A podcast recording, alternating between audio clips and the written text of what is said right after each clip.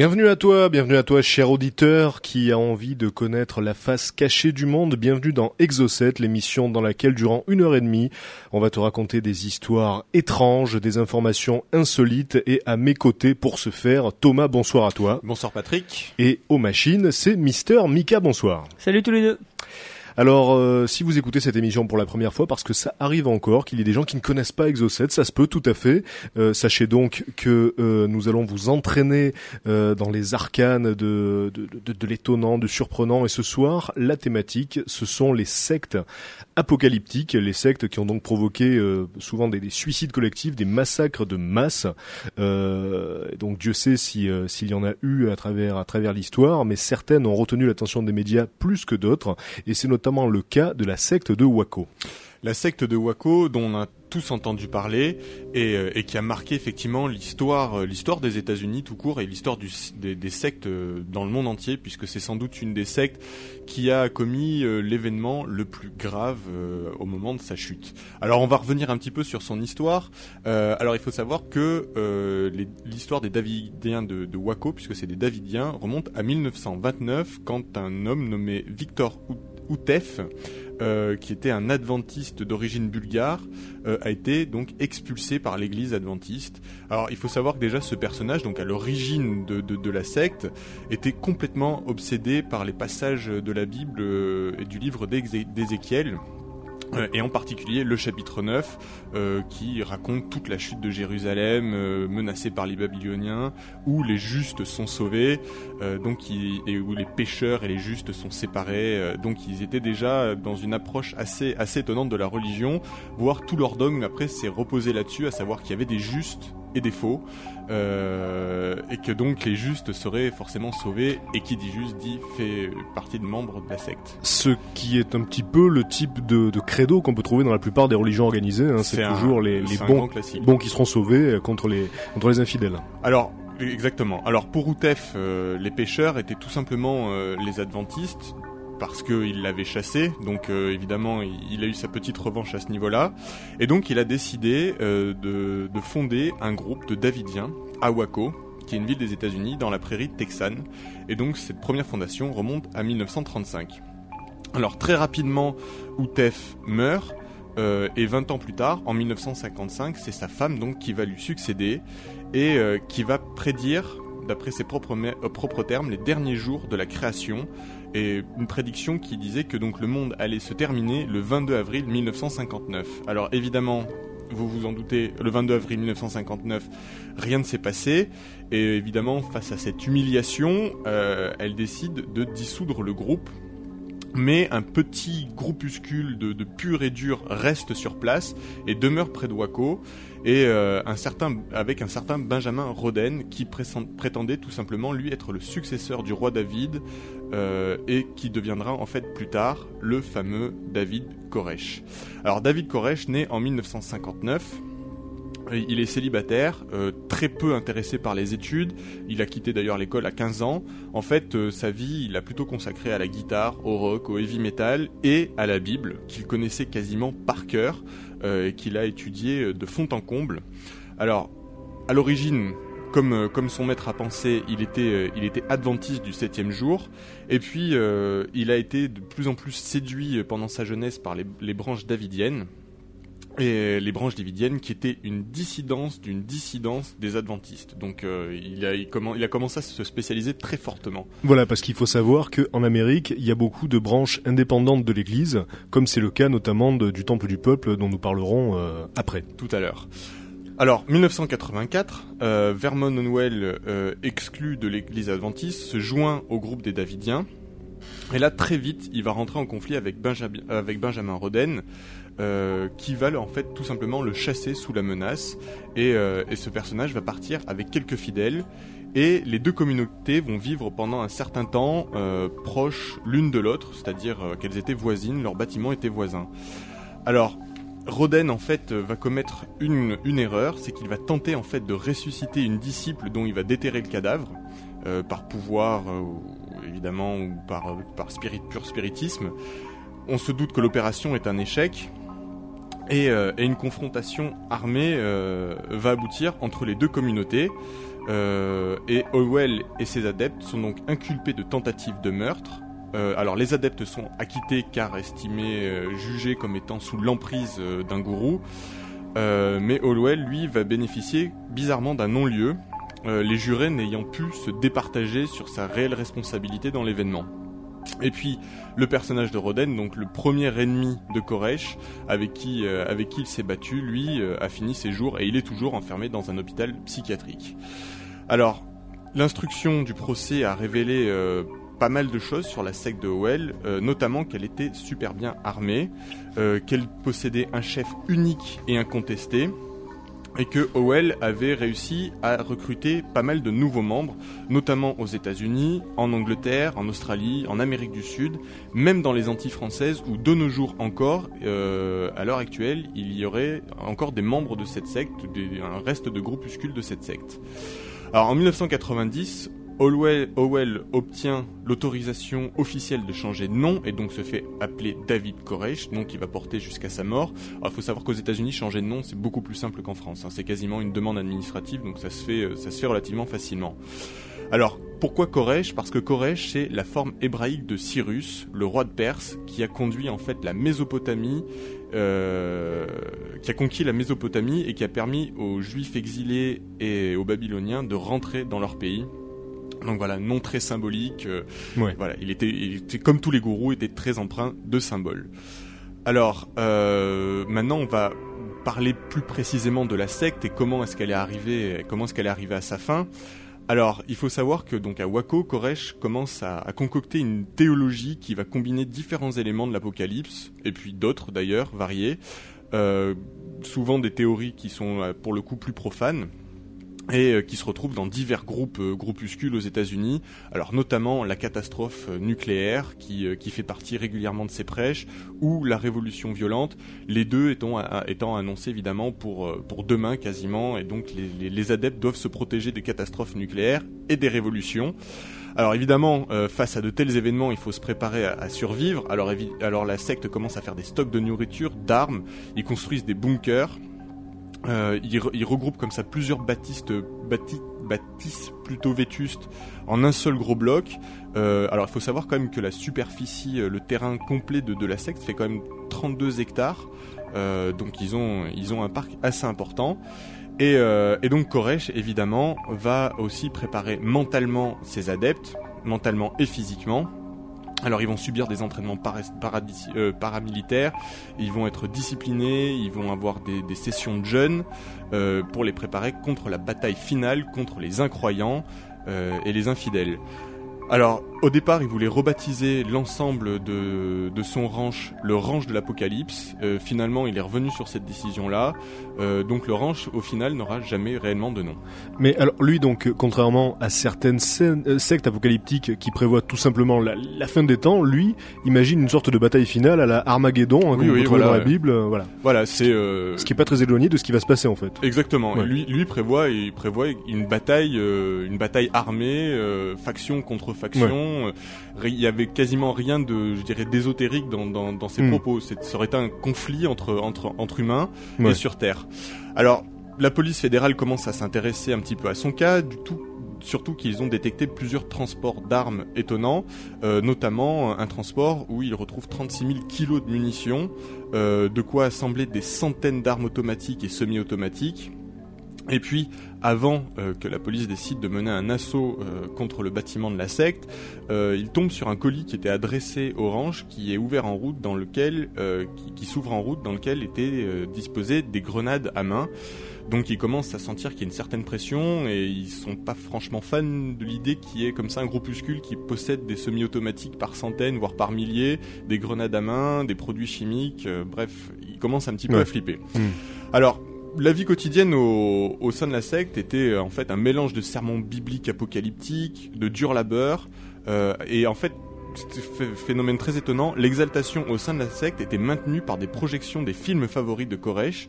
Et alors les films favoris de Koresh étaient Platoon, Full Metal Jacket et Hamburger Hill. Donc il diffusait Ouais. ça en boucle à ses, à ses membres. Des films de guerre donc. Voilà, qui galvanisait, euh, qui galvanisait grâce à, grâce à, grâce à ces différentes diffusions. D'ailleurs, euh, Koresh s'est souvent identifié aux, euh, aux militaires un petit peu fous qu'il y a dans, dans Full Metal Jacket qu'on voit qu'on voit à la Ouais. fin. Et voilà, il est, il avait, il avait un peu ce, ce personnage comme comme idylle. Alors, les femmes, elles, vaquaient aux travaux ménagers, elles s'occupaient des enfants et elles n'avaient pas le droit de sortir. La télé était proscrite, les anniversaires étaient interdits. Euh, alors, dans la secte, quand même, certaines personnes travaillaient à l'extérieur, mais elles étaient obligées de donner évidemment l'intégralité de leur salaire. Et les personnes âgées, elles, euh, devaient donner leur retraite et leur bon d'alimentation. Donc voilà le, principe de la secte où évidemment le gourou euh, ben, fait table rase de tous les, tout le pécule de, de- de ses adeptes. Alors, il faut savoir quand même que c'était un messie autoproclamé, comme souvent les gourous. Euh, ne, il s'appliquait pas du tout à lui-même ses règles de vie. Alors, euh, tout lui était permis. Il buvait de la bière, il mangeait euh, de la viande, il avait l'air conditionné, il avait la télévision. Et au sein de la secte, toutes les femmes et les jeunes filles lui appartenaient. Même les femmes qui étaient mariées, qui d'ailleurs femmes mariées qui n'avaient plus le droit de voir euh, leur mari. Voilà, toutes les femmes de la secte lui appartenaient. Euh, et il faut, on sait euh, aujourd'hui qu'il avait un goût particulièrement prononcé pour les très jeunes filles.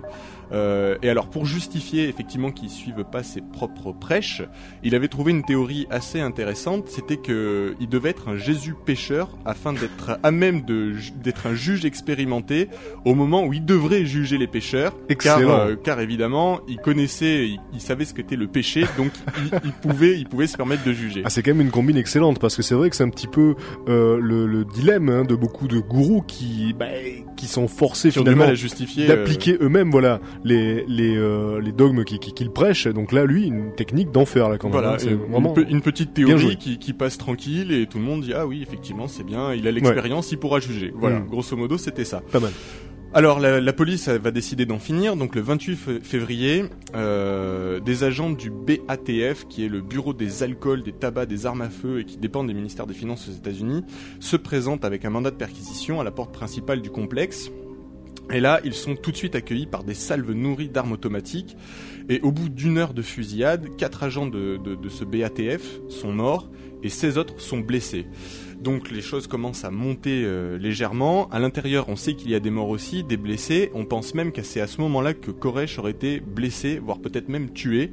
Euh, ça, on, on le sait pas trop. Euh, alors là, c'est une guerre des nerfs qui va s'enclencher.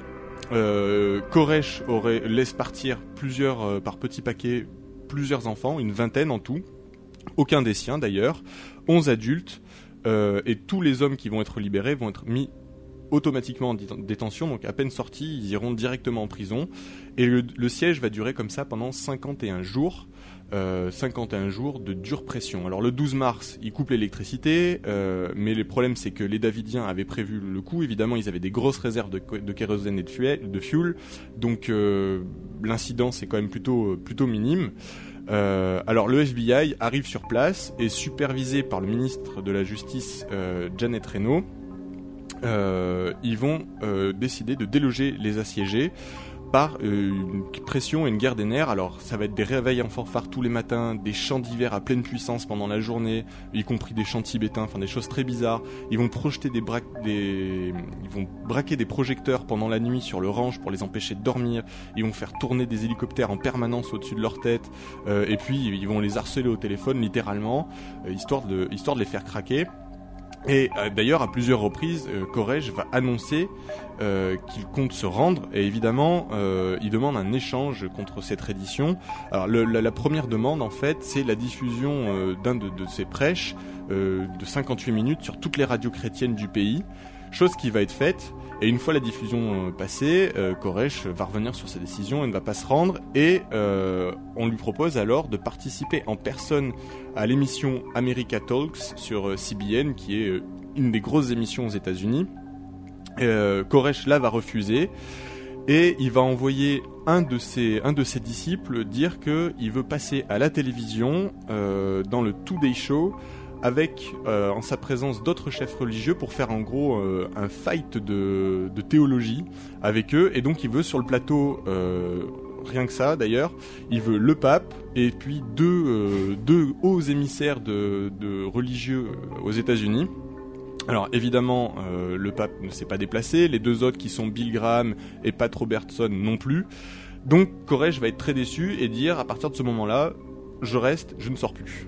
Euh, Peut-être que on pourrait marquer une pause parce que l'histoire est quand même très longue. Donc je pense que finalement on va marquer une pause musicale, revenir après sur cette histoire de, de, de David Koresh qui est, qui est absolument hallucinante. Rester sur Rage.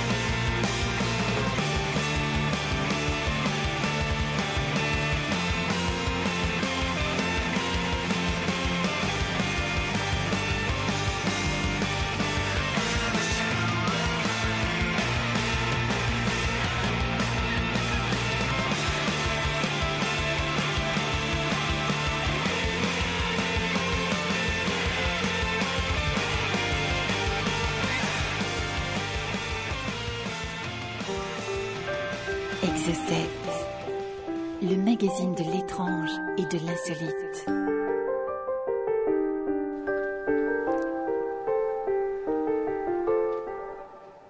Dans Exocet, euh, avant la pause, on a parlé, euh, on a parlé de la secte des Davidiens, la secte de David Koresh, euh, qui a fait couler beaucoup d'encre, qu'on a vu euh, dans beaucoup de reportages télévisés. Thomas nous a raconté le début de l'histoire, et à présent, on va passer à la conclusion. On arrive, on arrive à la fin, à la fin de, à la fin de la secte aussi. Alors comme je vous le disais tout à l'heure, euh, Koresh avait demandé, euh, on lui avait, non, il avait demandé à, à- recevoir le pape et puis deux autres émissaires d'église sur un plateau de télévision. Donc évidemment, la demande a été rejetée. À partir de là, Koresh décide de rester enfermé euh, dans, sa- bâtisse.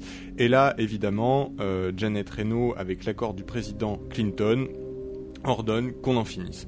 Donc là, le FBI va pas prendre, euh, va pas prendre de gants. Au petit matin, le lundi 19 avril, les haut-parleurs du FBI avertissent les qu'on va ne leur faire aucun mal, mais qu'il faut qu'ils sortent maintenant et tranquillement. Car si ce n'est pas le cas, eh bien, ils vont passer à l'action. Parce que ce que Clinton n'acceptait pas, c'était le fait que qu'un groupuscule comme celui-là soit armé jusqu'aux dents dans un bunker.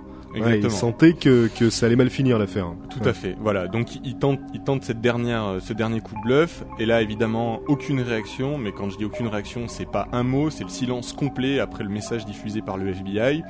Donc les tanks décident d'intervenir. Les tanks sont envoyés avec des béliers. Ils enfoncent tous les murs pour en fait percer, euh, pour percer des trous pour permettre à des agents de balancer des, gaz lacrymogènes. Alors cette, euh, cette opération va être extrêmement longue parce que pendant ce temps-là, évidemment, les gens à l'intérieur répondent par des salves de balles, euh, une fusillade énorme euh, commence à s'engager, et puis avec les équipements de survie à l'apocalypse finale, euh, évidemment ils étaient tous équipés de masques à gaz, de tonnes de masques à gaz, donc les gaz lacrymogènes avant qu'ils fassent effet, il a fallu épu- épuiser tous les masques à gaz, etc. Donc ça a été extrêmement long. Euh, alors les assaillants, eux, de leur côté, donc le FBI ne répondent pas du tout euh, par balle. Euh, ils essayent juste de, rentrer dans le bâtiment grâce à leur gaz lacrymogène. Et puis, soudain, à midi, il y a un long silence qui se, qui, se met. Et là, on s'aperçoit que un des, un des, membres de la secte sort un drap blanc qu'il accroche à la, à la porte. Alors là, tout le monde, évidemment, a un petit peu d'espoir. Il se dit, ça y est, ils vont se rendre, euh, on a résolu le problème. Et là, tout d'un coup, on voit jaillir des flammes énormes qui sortent des bâtiments avec un nuage de fumée. Et puis, on voit les flammes progresser inexorablement euh, vers la, réserve d'armes et de munitions. Et là, un- une énorme détonation se déclenche avec un champignon orange qui va s'élever dans les cieux. C'est évidemment les munitions qui explosent et qui commencent là à provoquer euh, un départ d'incendie qui sera quasiment incontrôlable. Il faut savoir que les pompiers ont mis moins d'une demi-heure à arriver et qu'ils n'ont absolument rien pu faire. Le bâtiment était construit essentiellement en bois, euh, le- le- les, jointures des tuiles étaient faites avec du goudron, bref, vraiment tout était réuni pour que, ça, flambe comme une pinède. C'était, euh, il n'y avait aucune, aucune solution. Par contre, ce qu'on a trouvé très bizarre, effectivement, c'est que quasiment personne n'est sorti, à part neuf neuf membres de la secte qui ont réussi à s'échapper. Évidemment, certains grièvement blessés avec des brûlures. Et bilan un peu triste pour le coup, aucun enfant n'a survécu euh, puisqu'ils sont tous morts sur place. Alors, une fois l'incendie éteint, contrôlé, les inspecteurs se rendent sur place. Et là euh, c'est le le début un petit peu c'est un petit peu le début de la polémique parce qu'évidemment l'affaire était suivie par les médias du monde entier depuis le début. Les images ont été diffusées en direct par CNN les images de l'assaut et, euh, et tout de suite les questions se posent à savoir qui a mis le feu à la base puisque le feu est quand même parti. Euh, pourquoi euh, pourquoi Koresh euh, est-ce que c'est Koresh qui a fait ça pour réaliser ses propres prophéties comme on disait tout à l'heure? Est-ce que c'est les tanks du FBI qui ont essayé de déloger par le feu les gens qui étaient à l'intérieur? Est-ce que tout simplement c'est un accident? Par exemple une lampe à kérosène qui se serait accidentellement renversée, qui aurait mis le feu au bâtiment? En fait, on n'a jamais eu de certitude à ce niveau-là. Ce qui est sûr, c'est qu'au départ, on comptait 80 victimes, dont 17 enfants, et qu'au final, on a ramené le nombre de victimes total à 72 après avoir fouillé les corps. Et c'est la fouille de corps qui va créer la plus grosse polémique, parce que le reste, on pouvait pas le prouver, tout simplement parce que a, euh, sur les cadavres qu'on a pu identifier, on a remarqué que plusieurs, dont Koresh, avaient été tués par balle ce qui euh, laisse à penser que soit euh, ils se sont suicidés par balle avant de mettre le feu au bâtiment, soit euh, le FBI ne serait pas forcément intervenu aussi pacifiquement qu'ils le prétendent.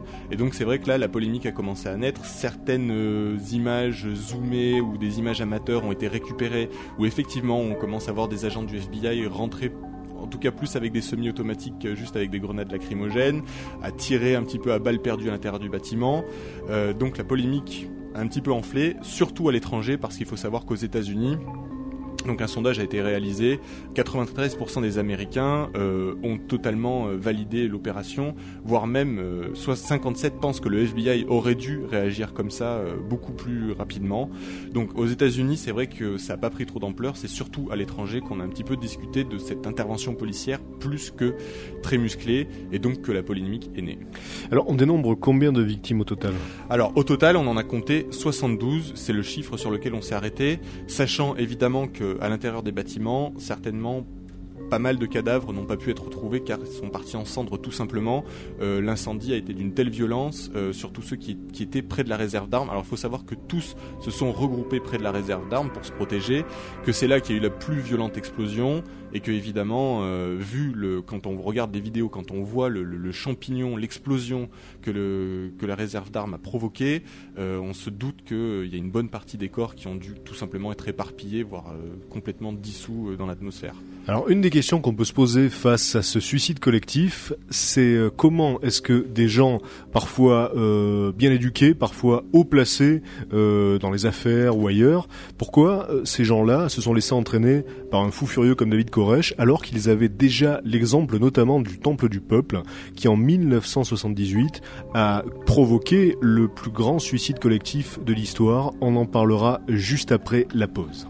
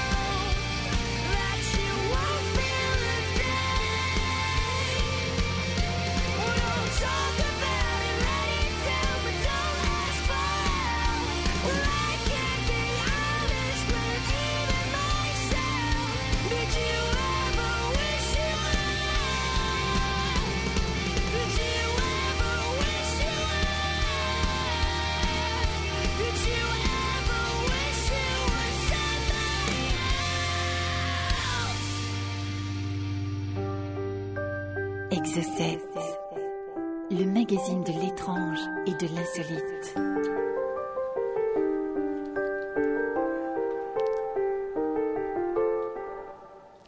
On parlait de la secte de Waco à l'instant avec euh, Thomas, donc la secte de David Koresh, qui a donné lieu à un suicide collectif qui a fait plus de, de 70 victimes. Oui, 72 exact. Enfin, 72 comptés. Et alors donc euh, la question qu'on se posait euh, à la fin de l'histoire, c'était comment ces gens ont pu euh, rentrer dans le jeu de David Koresh alors qu'ils avaient déjà l'exemple du temple du peuple. Et euh, ce, ce, ce, ce mouvement-là, ce groupuscule-là, a provoqué à la fin des années 70 le suicide collectif le plus important de l'histoire. Euh, ça s'est passé exactement le 18 novembre 1978 lorsque l'Amérique a appris que deux journalistes avaient été tués sur un aérodrome de, Guyane au milieu de la jungle équatoriale. Alors euh, c'est le début de la découverte d'un drame atroce qui va bah, euh, qui va provoquer une vive émotion euh, dans le pays puisqu'on apprend donc qu'une secte menée par un certain Jim Jones, le révérend Jim Jones, a procédé à un suicide collectif et n'a pas hésité à abattre euh, tous les tous les témoins ainsi que tous les récalcitrants qui ont voulu qui ont voulu s'enfuir. Alors le bilan total sera de 914 morts la secte du Temple du Peuple était, euh, était pourtant euh, connue euh, et réputée pour ses actions envers les pauvres, envers les toxicomanes, pour, pour, ses, pour ses dons. Et c'est vrai que ça a été donc une surprise nationale. Alors, ça commence bien sûr avec, avec Jim Jones, qui est né en 1931 dans l'Indiana. Et en 1964, Jim Jones est ordonné pasteur de l'église chrétienne des disciples du Christ. Alors comme on le disait tout à l'heure, dans le cas de- des Davidiens, euh, aux USA, il y a beaucoup d'églises indépendantes, euh, comme, comme celle-là, qui en fait épousent la plupart des dogmes chrétiens ou protestants, mais avec quelques dissidents sur, sur certains détails. Euh, et donc euh, cette église-là avait entre 1 et 2 millions de membres. Donc la plupart vivaient dans le Middle West, mais il faut savoir que dès 1953, Jim Jones avait déjà fondé une communauté qui s'appelait l'Église chrétienne de l'Assemblée de Dieu, et plus tard, donc le nom euh, de cette église-là sera changé en People's Temple, donc Temple du peuple. De 1961 à 1963, Jim Jones euh, séjourne comme missionnaire euh, au Brésil. Euh, il s'occupe d'orphelinat notamment et il fait une brève visite en Guyane. Alors en 1966, il quitte, il quitte l'Indiana avec une centaine de disciples et il part s'établir à Ukiah en Californie. Il achète une église. Il commence à envoyer ses fidèles euh, quêter et prêcher tous les week-ends à San Francisco et à Los Angeles. Les quêtes rapportent euh, à peu près 30 000 dollars à chaque fois, donc c'est beaucoup d'argent. Et en plus de ça, les adeptes doivent verser 25% de leurs revenus à Jim Jones. Certains lui donnent même la totalité de leurs revenus. Et euh, bah, il faut il faut savoir il faut savoir donc euh, qu'il y en a il y en a beaucoup euh, il y en a beaucoup qui travaillent gratuitement pour la secte et c'est beaucoup beaucoup de travail et ça ressemble évidemment au fonctionnement de, de certaines sectes hein, de la plupart des sectes d'ailleurs qui exploitent totalement qui réduisent en esclavage leurs adeptes et euh, puis en plus euh, bah, qui pompent qui pompent leurs revenus et souvent la totalité de leur argent. Alors avec tout cet argent là, Jim Jones achète une église et une synagogue en 1971. Et à ce moment-là, le temple du peuple est extrêmement bien vu. Euh, on cite euh, en exemple les maisons pour enfants que le temple a, con- a contribué à fabriquer. On parle des centres de réinsertion euh, du temple du peuple, de ses restaurants sociaux, hein, donc un petit peu les restos du cœur avant l'âge. Jim Jones est également l'ami de politiciens très haut placés, comme le gouverneur de Californie. hein, C'est un petit peu comme s'il était ami aujourd'hui avec Arnold Schwarzenegger euh, ou le maire de San Francisco par exemple, et il a une forte influence de par le, soutien électoral qu'il peut apporter parce qu'il a beaucoup d'adeptes. Euh, donc c'est un personnage respecté et son image est tellement bonne d'ailleurs qu'il est nommé directeur de la commission des droits de l'homme d'Indianapolis. Euh, alors l'église à son apogée, rassemble jusqu'à 20 000 fidèles. Donc euh, on comprend que c'est un groupe de pression assez important, un, lo- un lobby pour de, pour de bon. Mais pourtant, il y a quelques éléments qui peuvent déjà mettre la puce à l'oreille à certains observateurs. Alors, par exemple, lors de certains prêches, euh, Jim Jones prétend pouvoir réaliser des miracles. Il opère notamment à main nue, comme le faisaient les, euh, les médecins philippins qui, euh, faisait croire qu'ils pouvaient guérir le cancer en, euh, en arrachant des tumeurs du corps de leurs patients sans ouvrir, simplement avec les mains. Et donc, bon, on a su par la suite évidemment que c'était euh, de bons illusionnistes qui se servaient d'organes de lapin, etc., pour faire croire effectivement qu'ils faisaient sortir des tumeurs et, et des organes endommagés. Et Jim Jones fait également marcher en public une fosse paralytique. Et les complices, euh, les complices de, ces, euh, de ces petites mises en scène là, ont dit par la suite que c'était pour la bonne cause, pour convertir de nouveaux fidèles, et que la fin justifiait les moyens. Donc c'est vrai qu'on mentait un petit peu, euh, on, on- un petit peu aux adeptes et à ceux qui ne l'étaient pas encore, mais c'était pour au bout du compte les recruter. Et c'est vrai que là, on, rejoint ta question du début. C'est vrai que moi, par exemple, je suis adepte d'un truc comme ça, j'ai foi dans quelque chose, et le mec vient me dire, bon, bah écoute, ça je sais pas le faire, mais on va faire comme si je savais le faire. Tu vois, ma foi, elle serait quand même bouleversée. Enfin, tu vois, que ces gens-là, que la paralytique, euh, enfin la fausse paralytique, se pose pas la question de savoir pourquoi est-ce qu'il a besoin de mentir, c'est quand même très étonnant, quoi. Et ça participe d'un phénomène psychologique euh, classique et qui consiste à tout juger à travers le filtre de son système de conviction. À Mm. partir du moment où les adeptes étaient convaincus que Jim Jones était vraiment un homme important, un homme bon et que son mouvement allait sauver la planète, ils étaient prêts à tout accepter. euh, également le, le fait que donc il y avait des mensonges puisque c'était pour la bonne cause. hein. Ouais. Alors à la fin de juillet 1977, le magazine New West publie une enquête sur euh, sur l'envers du décor du temple du peuple. Alors derrière euh, derrière cette cette réputation euh, honorable euh, d'harmonie euh, raciale et puis d'aide également à tous ceux qui étaient dans le besoin, on s'aperçoit qu'il règne en fait une brutalité, une brutalité assez sévère, que, que ce soit au niveau psychologique ou au niveau physique. Il y a des gens qui sont battus, des récalcitrants. On exerce une pression psychologique sur ceux qui disent vouloir partir après avoir été euh, euh, ponctionnés de, tous leurs revenus. Et bon, ben ça aussi, euh, ça ressemble aux pratiques de beaucoup de sectes qu'on connaît. Et donc, c'était la première fois que des gens osaient parler, hein, puisqu'il y a notamment un couple en particulier qui a parlé et qui a été assassiné par la suite, mais après le suicide collectif. Donc, on ne sait pas qui avait fait le coup, mais en tout cas, voilà. Et donc, c'était la première fois qu'on publiait le témoignage d'adeptes qui avouaient ce qui se passait réellement euh, dans la secte du Temple. Alors, malgré les éloges dont euh, Jim Jones euh, avait fait l'objet jusque-là, euh, il est incapable de supporter euh, cette, cette fausse note, hein, ce, ce- ce- ce- ce- cette petite zone d'ombre. Donc, euh, ben, il décide de partir tout simplement.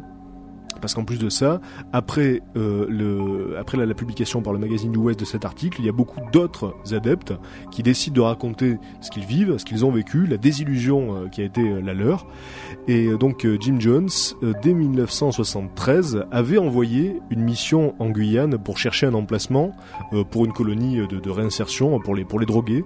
Et, et l'année suivante, le gouvernement guyanais lui avait loué 11 000 hectares dans la jungle, au beau milieu de la jungle. Et donc là, il y avait un premier groupe de- d'adeptes venus de Californie qui avait commencé à, à installer, euh, à installer des, des, des baraquements, des, des, euh, des, cabanes pour, pour y vivre. Pour. Et donc en 1977, avec plus de 1000 disciples, et donc après l'affront euh, qu'il a essuyé, Jim Jones décide de partir euh, sur place dans cette colonie guyanaise avec les enfants, les vieillards. Il décide de baptiser cette colonie de 11 000 hectares Jonestown. Voilà, tout simplement la ville de Jones. Donc euh, il était dans un trip totalement euh, euh, mégalomaniaque. Ouais. Alors, euh, il faut savoir aussi que Jim Jones, tout comme David Koresh pour- pouvait l'être, était hanté par le spectre d'une apocalypse nucléaire. Et il était persuadé que la jungle qui se trouvait au nord de l'Amérique du Sud, donc la jungle guyanaise, serait un des lieux épargnés par cette apocalypse. Alors pourquoi ça, on n'en sait rien. Et, euh, en plus de ça, il avait tendance à développer une vraie paranoïa. Il voyait des ennemis euh, un petit peu de partout. Et euh, dès qu'on critiquait son mouvement, il était persuadé que c'était euh, que c'était une conspiration montée euh, par le FBI, montée par les nazis qui voulaient prendre le pouvoir aux États-Unis, par la, par la CIA, etc., par les aliens, euh, que, sais-je. Donc voilà, il était dans un, dans un véritable trip de conspiration, et il fallait que tous les habitants du camp soient tout à fait convaincus que s'ils partaient de, de Johnstown, donc leur sort serait terrible, donc ils subiraient les foudres de l'apocalypse et que euh, la mort était, euh, était bien, bien préférable à l'enfer sur Terre qu'ils allaient vivre s'ils partaient. Donc en plus de ça, ils étaient totalement coincés dans la jungle, pas d'argent puisque puisque Jones donc avait réquisitionné toutes, euh, toutes les thunes hein, que, que les adeptes pouvaient gagner, et donc il touchait notamment les allocations vieillesse et les pensions de ces adeptes. Alors, il faut savoir aussi que, en plus d'être paranoïaque, Jim Jones était un escroc, euh, tout ce qui a tout, tout, tout ce qui a de, de, de plus euh, Commun. de, de plus commun absolument, donc comme beaucoup de gourous. Donc il avait transféré des millions de dollars dans des banques euh, suisses hein, et dans des paradis fiscaux. Donc il savait tout à fait ce qu'il faisait. Il n'était pas dupe de son propre prêche manifestement. Il savait où il allait. Et euh, le 18 novembre 1978, un membre du Congrès américain qui s'appelait Léo Ryan, euh, ainsi que quatre autres membres de la délégation viennent enquêter sur les pratiques euh, de- des, des Templiers du peuple. Et donc euh, une quinzaine d'adeptes qui sont totalement désespérés et qui n'en peuvent plus, qui ont bien conscience qu'ils sont en fait dans une sorte d'enfer euh, comme euh, Jim Jones leur avait prophétisé. Donc ils choisissent de retourner aux États-Unis avec cette délégation pour que le calvaire s'arrête, hein, pour qu'ils puissent reprendre une vie normale avec leur famille, puisque bien sûr certains avaient été coupés de leur famille, comme c'est toujours le cas dans les sectes, et donc pas d'argent, etc. Donc ils avaient décidé de repartir avec cette délégation du Congrès. Mais Jim Jones ne supporte pas que ses fidèles s'en aillent, et donc il demande à un de ses hommes de rejoindre le convoi de retour afin d'éliminer tout le monde, les fugitifs et les membres du Congrès. Alors, à l'aéroport de Port Kaituma, en Guyane, donc, deux avions doivent ramener euh, la délégation. L'assassin envoyé par Jim Jones se faufile dans l'avion, un avion de six places, et là il tire sur les passagers, donc il n'épargne personne, et au même moment, un convoi de- d'adeptes du Temple du Peuple arrive et ouvre le feu sur le reste du groupe qui est en train de, de prendre place dans l'avion. Euh, cinq personnes sont tuées, dont euh, Léo Ryan lui-même, donc... euh, c'est- c'est c'est quand même assez énorme à l'époque. Vraiment, un membre du Congrès a été tué, donc vraiment les retentissements médiatiques sont gigantesques. Et trois membres, euh, trois membres de, de- des- des médias sont également tués, des caméramans, euh, preneurs de son. Et l'Amérique, choquée, apprend en plus de ça, juste après le meurtre, que 913 adeptes du Temple du Peuple, euh, dont 276 enfants, meurent à la suite de l'absorption de poison dans un suicide collectif. Euh, et en plus de ça, on apprend que les membres dissidents qui avaient voulu partir ont été assassinés sauvagement et qu'ils ont été forcés d'absorber le poison. En plus, on sait que Jones avait déjà fait des tests pour éprouver la foi de ses adeptes. hein. Il, il leur avait fait boire du poison qui n'en était pas, juste pour voir s'ils seraient capables de le faire. et puis donc, euh, quand il a fallu boire le véritable poison, bah, tout le monde était OK. Et un des détails les plus sordides de cette histoire, c'est que lors de son ultime prêche, Jim Jones avait lancé une cassette qui existe toujours, qui a été conservée, dans laquelle on entend parler, et la cassette a continué à tourner jusqu'à la fin du suicide.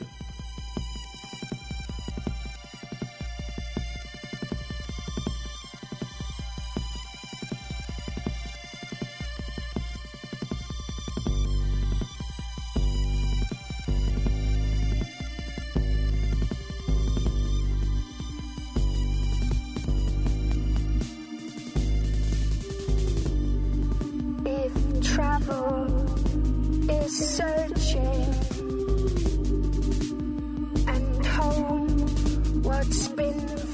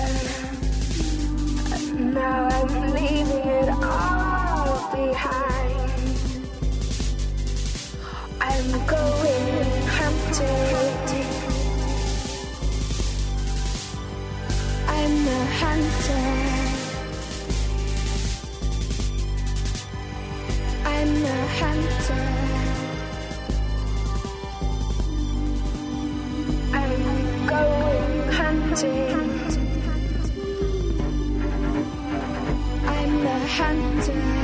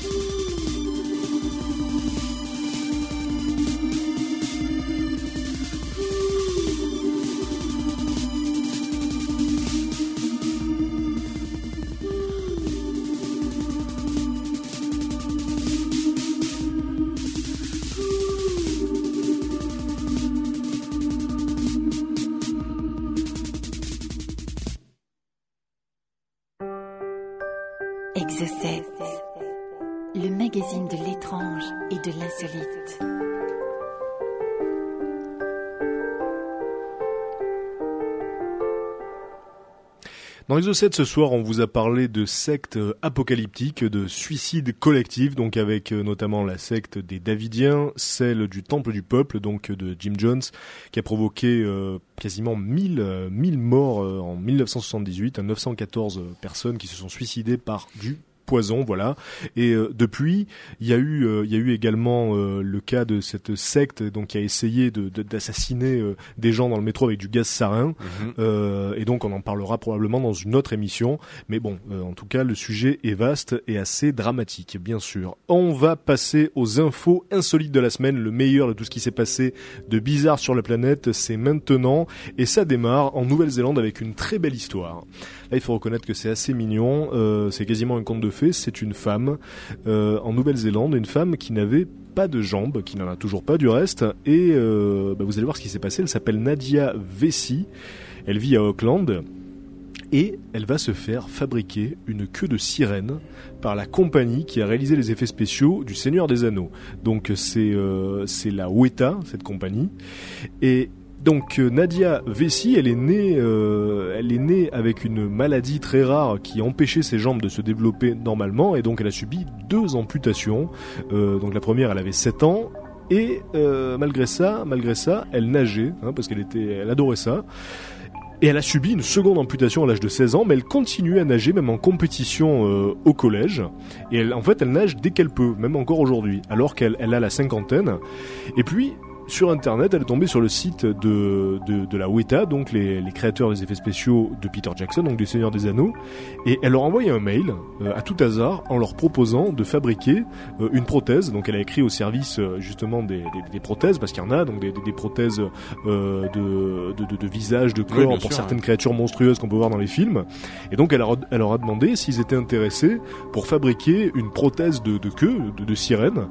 Et, euh, et elle a été surprise d'avoir une réponse presque immédiate. Et les euh, membres du studio ont accepté tout de suite. Ils étaient totalement emballés par le challenge. Ils lui ont dit qu'ils allaient lui fabriquer euh, cette, cette queue. Bon, ils ont demandé quand même si elle pouvait euh, payer les, les, les ma- les matériaux hein, pour la fabriquer, mais en tout cas, ils lui offrent évidemment la main d'œuvre et le savoir-faire, donc elle va juste payer les matériaux nécessaires à la Ça fabrication. tue, ça revient Ah, à rien en fait. Ah ouais non non juste euh, donc le, la matière première et, euh, et donc elle va se retrouver avec une superbe queue de sirène alors ils lui ont garanti qu'il y aurait les écailles et tout ça et ça lui permettra de nager de manière beaucoup plus stable évidemment et ben voilà ça sera sûrement la, Ah. la première sirène qu'on pourra voir nager donc au large de, de Auckland c'est une très belle histoire, l'histoire de Nadia Vessi. On continue avec une histoire qui s'est déroulée en Bosnie, celle d'un couple euh, qui va bah, qui va divorcer parce que ils se sont aperçus respectivement que bah, que se trompaient. Alors vous allez voir que, que la situation est assez cocasse. Euh, alors la femme s'appelait Sana Klarik, euh, elle, a, elle a 27 ans, son mari s'appelle Adnan, il a 32 ans, ils vivent à Zenica. Et, euh, et en fait, bon, leur, leur mariage était en difficulté manifestement. Et puis donc, ils ont commencé à aller sur des sites de rencontres sur Internet pour chatter, comme ça, pour rencontrer des gens, voilà. Et puis finalement, chacun a fini par rencontrer euh, euh, une personne sur Internet.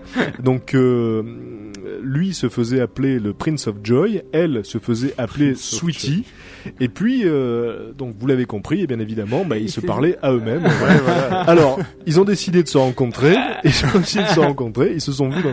Et alors la femme dit que quand elle a vu son mari euh, avec une rose euh, à l'endroit du rendez-vous, évidemment, bon là, elle, elle était, totalement sidérée. hein, et euh, bon, ben, ça s'est fini par une engueulade assez sévère, puisque là, donc, ils ont compris en fait, respectivement, qu'ils se trompaient chacun.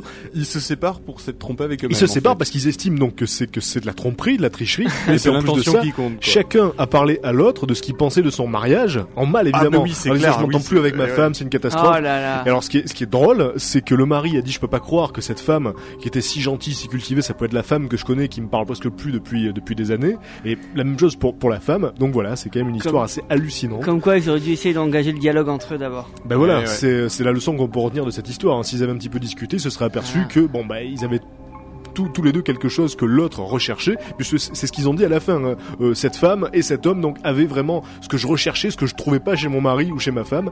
Donc voilà une histoire qui peut-être va bien finir. En tout cas là ils sont partis pour divorcer. C'est la deuxième histoire qui finit en queue de poisson. Ah, tout, tout à fait absolument. On continue avec euh, avec une histoire qui s'est déroulée en Allemagne euh, avec un retraité qui a remporté 3 millions d'euros à la loterie euh, et qui a refusé de les empocher tout simplement. Alors c'est sûrement une première, je pense que c'est une première dans l'histoire du loto. Euh, alors cet homme a 70 ans, il s'appelle Lower Saxony et, donc il est allé euh, au, siège du loto euh, allemand à Hanovre, après, après avoir découvert qu'il avait gagné, il leur a expliqué qu'il savait pas quoi faire de l'argent et qu'il en voulait pas. Donc voilà, encore une fois, ça c'est unique. hein. Je pense que ça s'est jamais vu. Et euh, donc il a dit qu'est-ce que vous voulez que je fasse avec cet argent?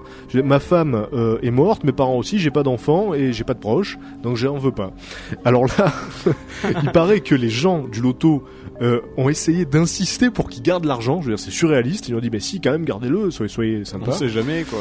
Voilà. J'aurais trop aimé le connaître. Voilà, donc C'est clair. C'est clair. Imagine un petit peu. Tu l'aurais plus, influencé là, tu l'aurais récupéré l'argent. rien ne l'empêche de donner cet argent en plus à des œuvres Oui, caritatives, oui, non, etc. c'est vrai que le fait de, le, de, de- de refuser d'avoir l'argent, c'est bizarre. Ah, Il c'est peut très bien l'accepter et faire un don. euh, À l'heure actuelle, donc on ne sait pas si euh, le loto allemand a réussi à le convaincre de garder la somme, mais euh, Pourquoi en- il joue? La question Mais oui. est là, mais Ah oui, oui, oui. il joue? Il a expliqué pourquoi il avait joué. Ah oui, a, c'est clair, la question est là. Merci il, a, Mika. il a dit qu'il ce il a point. dit qu'il avait acheté, Journaliste. il a dit qu'il avait acheté le, le ticket de loto comme une habitude parce que c'était la passion de ce, de sa femme défunte et donc il continue à faire ça comme pour se remémorer un petit peu euh, sa femme et puis donc il a gagné. Ah, Voilà. c'est mignon. Bah, il aurait dû euh, prendre l'argent et le mettre dans le caveau de sa femme. On est...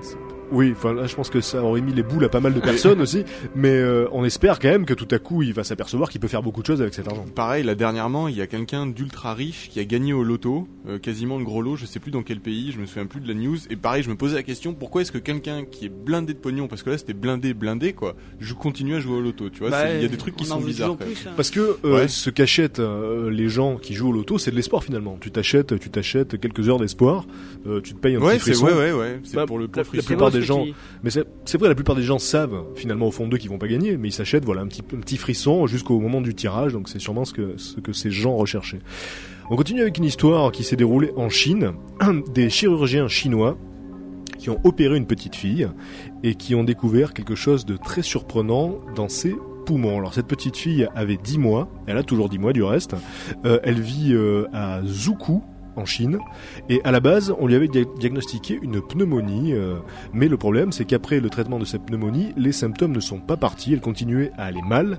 Donc les docteurs après de, de nombreux examens ont décidé finalement de, de l'opérer euh, en lui ouvrant le thorax hein, pour voir ce qui allait pas dans les poumons.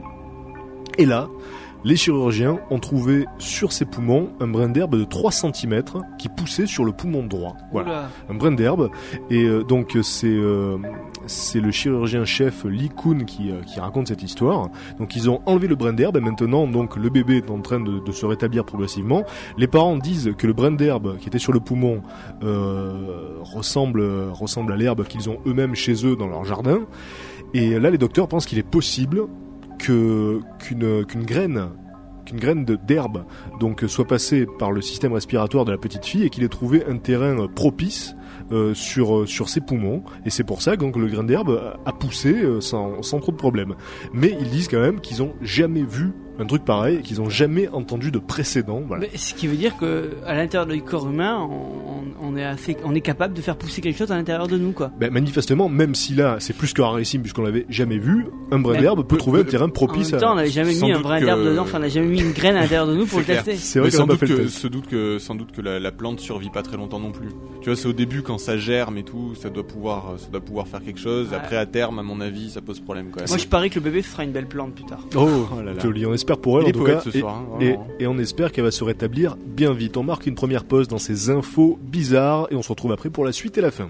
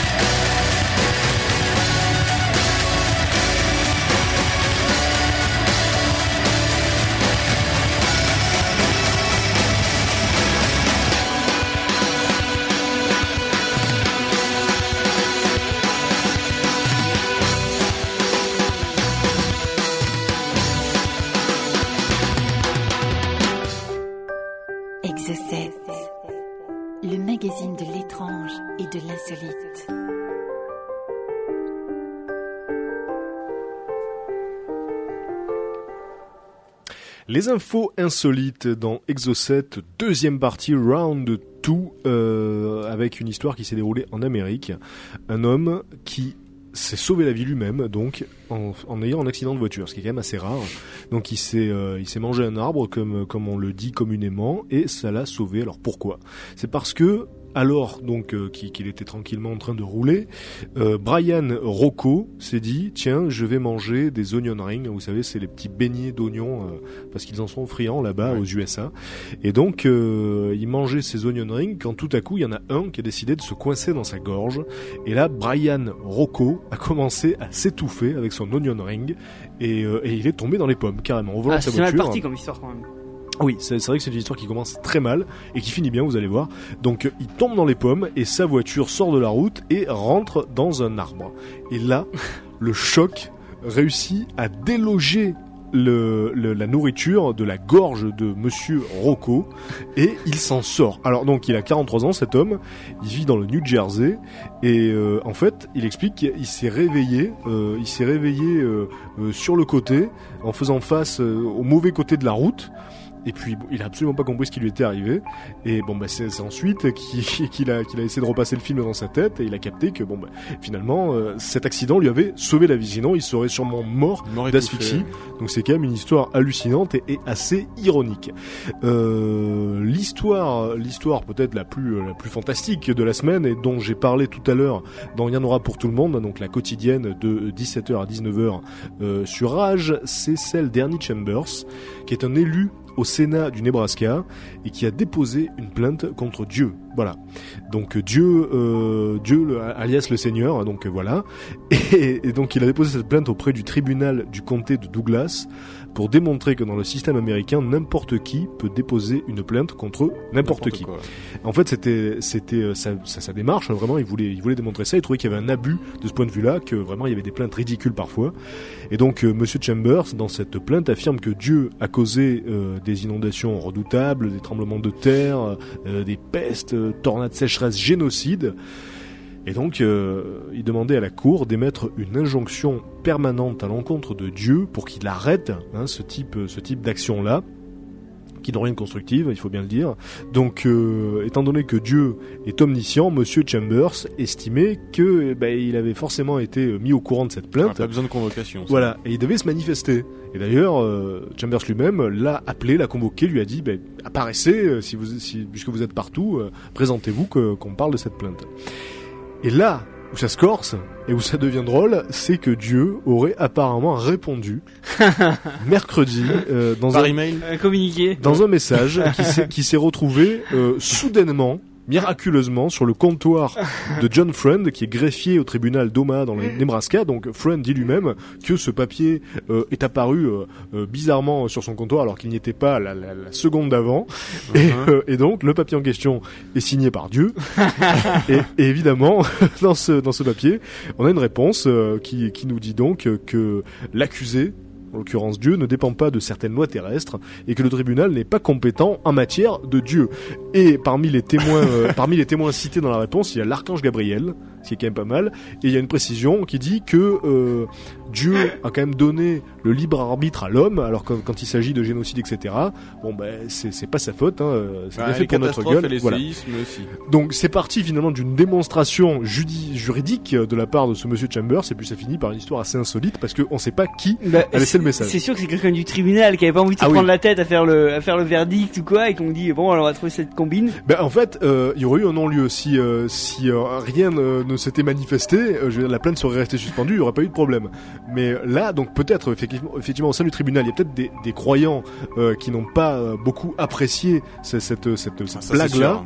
qui, qui ont décidé de se venger et de, de faire croire que Dieu... Et on devrait faire euh, c'était tapé ou c'était écrit? Parce qu'à ce compte-là faire une étude graphologique et on Ah voit le comportement de Dieu, savoir quel est son caractère. Alors, alors, alors, je sais pas, manifestement c'était manuscrit, mais euh, en tout bah cas voilà, voilà. comme ça on peut voir le caractère de Dieu, savoir s'il est plutôt gentil, s'il est plutôt méchant. Euh, jolie, jolie histoire en tout cas, et je pense que bah, qu'on connaîtra le fin mot bientôt. En tout cas, on saura qui a écrit ça, parce que bon, le greffier m'a l'air d'être quand même assez dans le coup, hein, puisqu'il dit lui-même que le truc est apparu miraculeusement sur, Ouais, c'est clair. sur son compteur. Donc voilà, c'est assez assez spécial. Le greffier.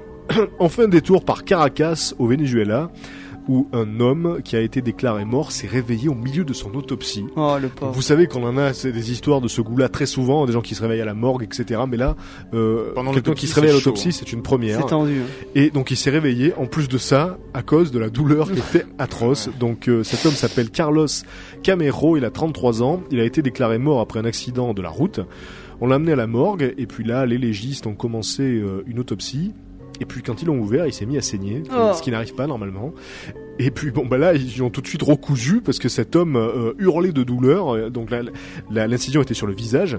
Donc il s'est mis à hurler de douleur. Il s'est réveillé soudain à cause de à cause de ce, ce mal. Ouais, mais tu m'étonnes si c'est les trucs qu'ils font pour enlever le, le dessus de la peau, etc. Ah, ils vont pas de main morte, Ah oui, hein. non, mais en plus, voilà, en autopsie, ils y vont pas en Ah, 12 heures, c'est- bah clair, non, hein, c'est parce que bon, il y a- mort, c'est pas donc, tellement euh. de but. Bah, on l'a pas anesthésié?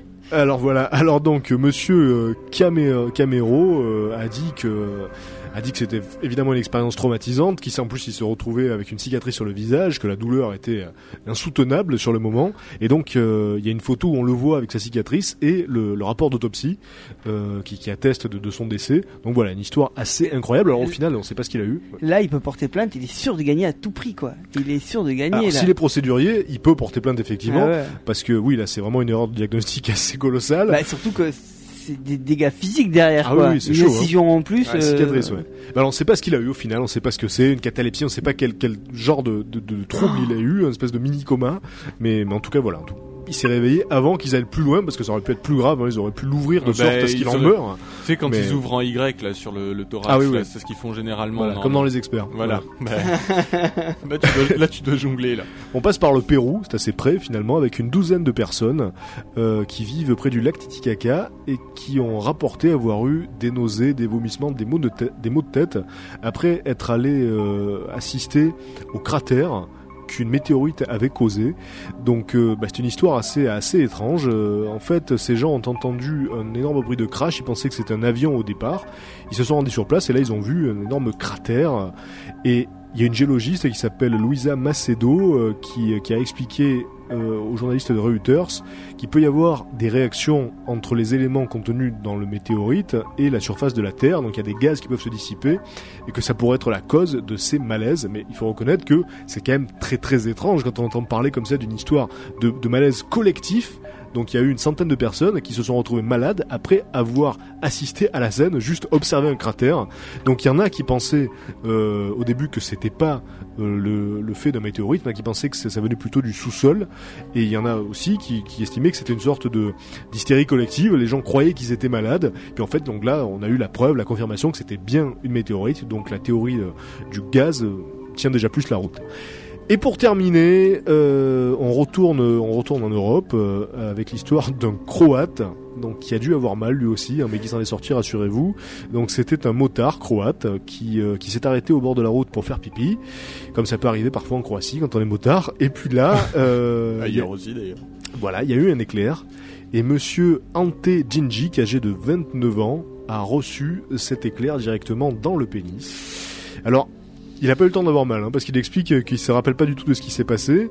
Euh, il était en train de faire pipi, puis la seconde d'après, il s'est retrouvé à l'hôpital, donc il n'a pas compris tout de suite ce qui est arrivé. Les docteurs lui ont expliqué que l'éclair lui a traversé le corps en passant par le pénis, parce qu'il avait des, des bottes en caoutchouc qui, qui ont isolé son corps. Donc sinon, il aurait été foudroyé totalement. Ah, c'est ouais. juste passé par, par le pénis. Et donc, il a eu des brûlures au bras et au torse. Vous savez, c'est bizarre. Des fois, il y a des brûlures, on sait pas pourquoi elles sont là, après des, des, des, des foudroiements comme ça. Mais en tout cas, il a survécu. Et en plus, on lui a dit qu'il pourrait se servir de son zizi, pas de problème. Donc voilà, ça Il fait pas brûlé les zizi, c'est le principal. C'est clair. Voilà. Donc, euh, eh bien écoutez, merci à vous d'avoir écouté cette émission. J'espère que ça vous a plu. Ça nous a fait plaisir. On se retrouve la semaine prochaine pour Exo 7. Restez sur Age. Bisous. Bye bye. Exocet, le magazine de l'étrange et de l'insolite.